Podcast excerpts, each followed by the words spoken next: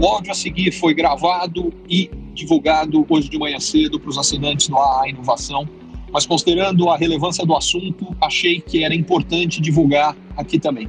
Para quem quiser análises diárias sobre inovação, o que está acontecendo em mercados, enfim, confere lá no AA Inovação. Bom dia, membros do AA Inovação. Em momentos de pânico, mais do que nunca, é importante manter cabeça fria e analisar o que está acontecendo e o que pode acontecer com muita calma. É o que a gente vai tentar fazer aqui. Bom, em primeiro lugar, uh, por que os mercados financeiros estão tendo o pior desempenho em muito tempo? Bolsa no Brasil, por exemplo, ontem teve a maior queda em mais de 20 anos. Uh, o petróleo uh, sofreu a maior queda em décadas. Uh, a gente tem ajustes brutais em bolsas no mundo inteiro e movimentos gigantes também no mercado de moedas. Fundamentalmente, o coronavírus está funcionando como gatilho para uma série de ajustes da economia mundial e dos mercados financeiros mundiais depois de um período de expansão muito longo. A economia americana e a economia mundial vivem o mais longo ciclo de expansão econômica desde a Segunda Guerra Mundial. E era natural que em algum momento houvesse um ajuste. E esse ajuste está sendo muito súbito por conta da paralisação econômica causada pelo coronavírus. É, fundamentalmente, a gente pode discutir a gravidade da doença. É, quando a gente vê a letalidade do coronavírus em população com saúde boa e idade inferior a 59 anos, ela é bastante baixa. Ela, ela definitivamente não justifica o tipo de pânico que tomou conta uh, em várias partes do mundo.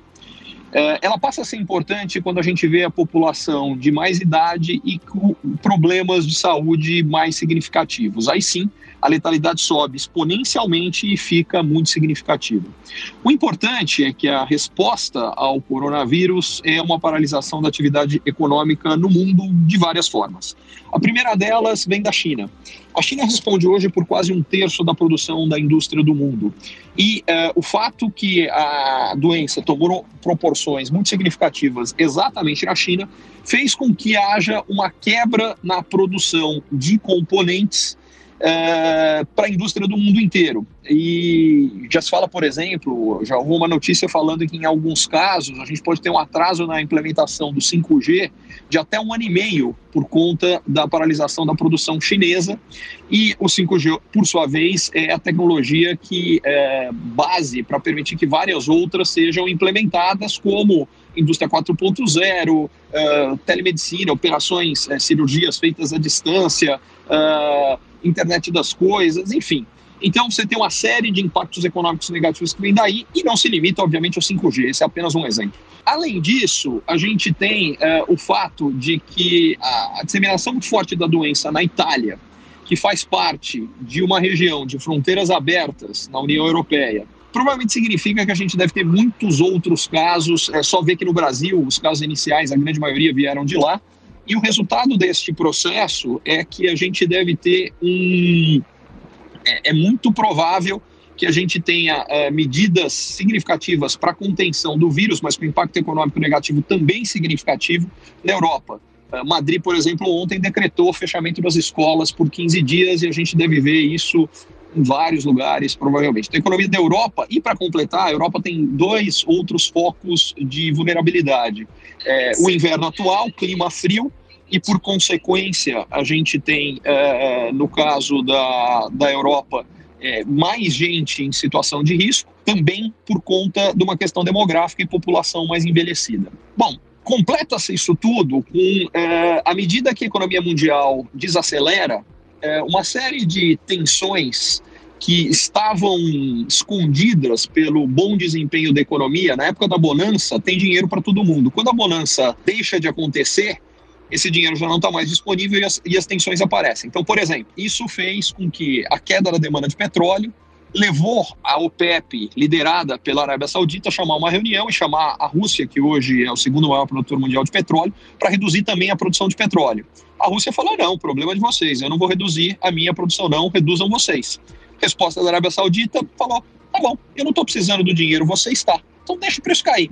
E aí a gente teve a reação do mercado de petróleo, que por sua vez foi o gatilho da, da reação de pânico dos mercados de bolsa ontem. Isso tudo para dizer o seguinte: o risco de que a nova recessão global esteja batendo a porta é cada vez maior.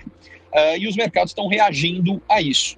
Por sua vez, a reação dos mercados gera outras reações que aumentam, exponencializam o risco. Por exemplo, esse movimento da resposta ao movimento russo da Arábia Saudita, que levou uma queda muito forte no mercado de petróleo, pode ser o gatilho de outros problemas.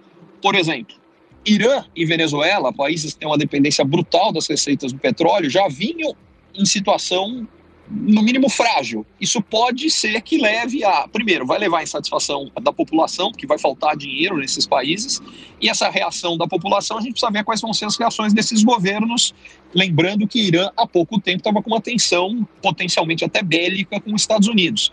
Então, é, a gente tem um processo de novos dominós caindo quando isso acontece.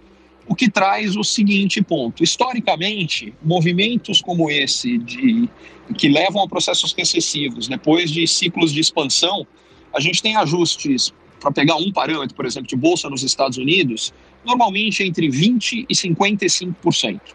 Já tá, a queda já está nessa faixa próxima a 20%, a queda acumulada até agora, mas está na menor faixa, o que significa que há um risco significativo de que a gente ainda não tenha visto a correção inteira, que ela pode ser maior e com mais repercussões. Isso vai depender em grande parte das reações de bancos centrais, colocando mais liquidez no mercado, mas principalmente de governos, quais são as medidas que vão ser tomadas para conseguir, ao mesmo tempo, limitar os problemas de saúde, a, a, a, disseminação do vírus, e, ao mesmo tempo, limitar os impactos econômicos negativos que vêm acontecendo. Isso provavelmente vai ter que ser feito de forma coordenada entre governos, o que é um. Porque é, um problema como o vírus ultrapassa fronteiras, é, caso contrário, se a gente continuar tendo focos uh, espalhados, mesmo que alguns lugares consigam resolver o problema e outros não, a única forma desses alguns lugares aí evitarem novas contaminações será fechando suas economias. E aí o impacto negativo da economia é maior ainda. Então, uh, resumo da ópera. Obviamente, ninguém sabe ao certo como isso vai se desenvolver, mas parece que ainda vem notícias ruins significativas aí pela frente e é bom todo mundo estar tá preparado.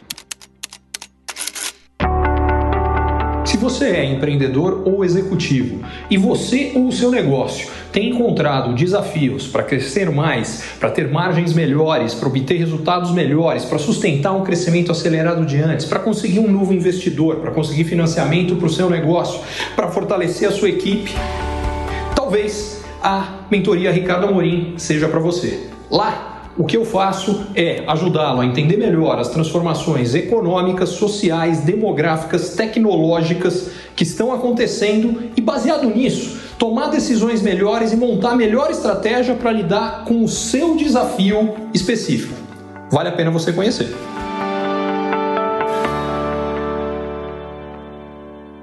Curtiu esse conteúdo? Assine para receber quando cada um dos próximos for publicado. E se de repente você achar que algum colega, amigo ou alguém da sua família pode gostar também, lembre de compartilhar. Até a próxima!